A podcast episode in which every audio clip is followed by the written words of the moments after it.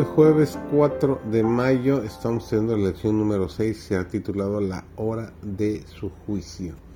Su servidor David González, nuestro título de hoy es El año 1844. Interesantísima lección.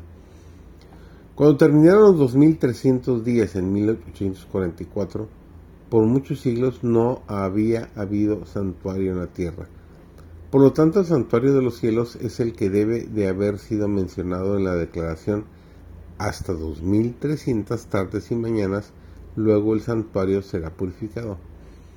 Pero ¿cómo podía necesitar purificación el santuario celestial? Al volver a las escrituras, los estudiosos de la profecía descubrieron que esa purificación no se refería a impurezas materiales, puesto que se lo debía hacer con sangre y por consiguiente debía ser una purificación del pecado.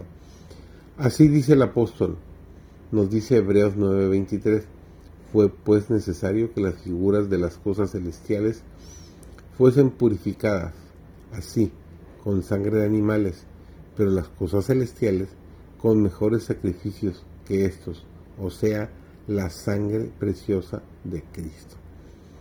Para saber más acerca de la purificación señalada por la profecía, era necesario comprender el ministerio que se lleva a cabo en el santuario celestial. Esto se podía lograr solo estudiando el ministerio que se realizaba en el santuario terrenal, pues Pablo declara que los sacerdotes que oficiaban ahí servían a lo que es figura y sombra de las cosas celestiales, según nos refiere Hebreos capítulo 8 versículo 5.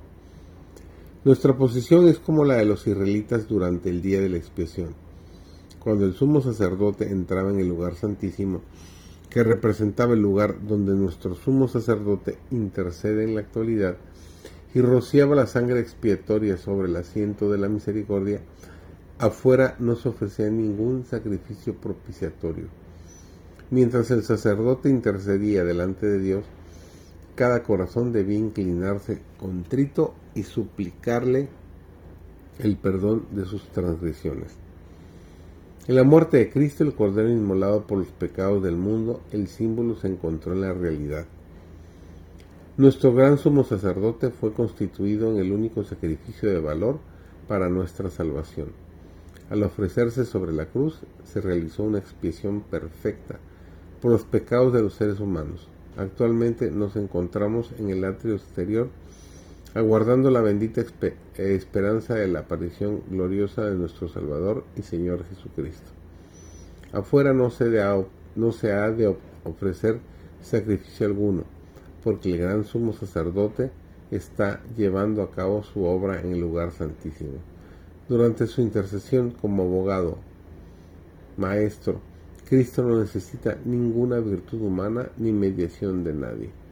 Es el único portador del pecado, la única ofrenda por el pecado. La oración y la confesión deben dirigirse solo a Él, quien entró una vez para siempre en el lugar santísimo. Salvará hasta lo sumo a todos los que acuden a Él con fe.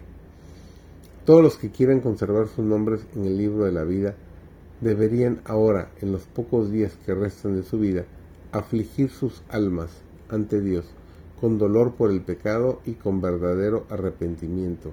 Debe realizarse un escudriñamiento profundo y fiel del corazón. La liviandad y el espíritu frívolo a los cuales se entregan tantos profesos cristianos deberían desecharse.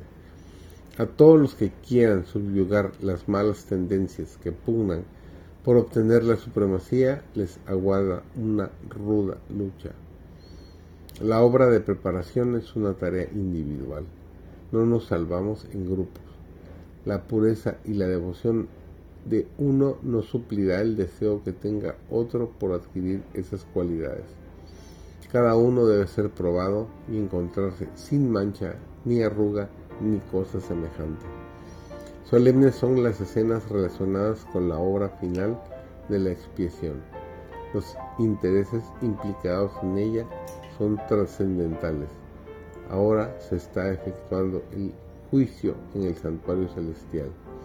Nuestras vidas serán pasadas en revistas ante la terrible presencia de Dios. Quiera Dios que tú y yo salgamos aprobados en este juicio final.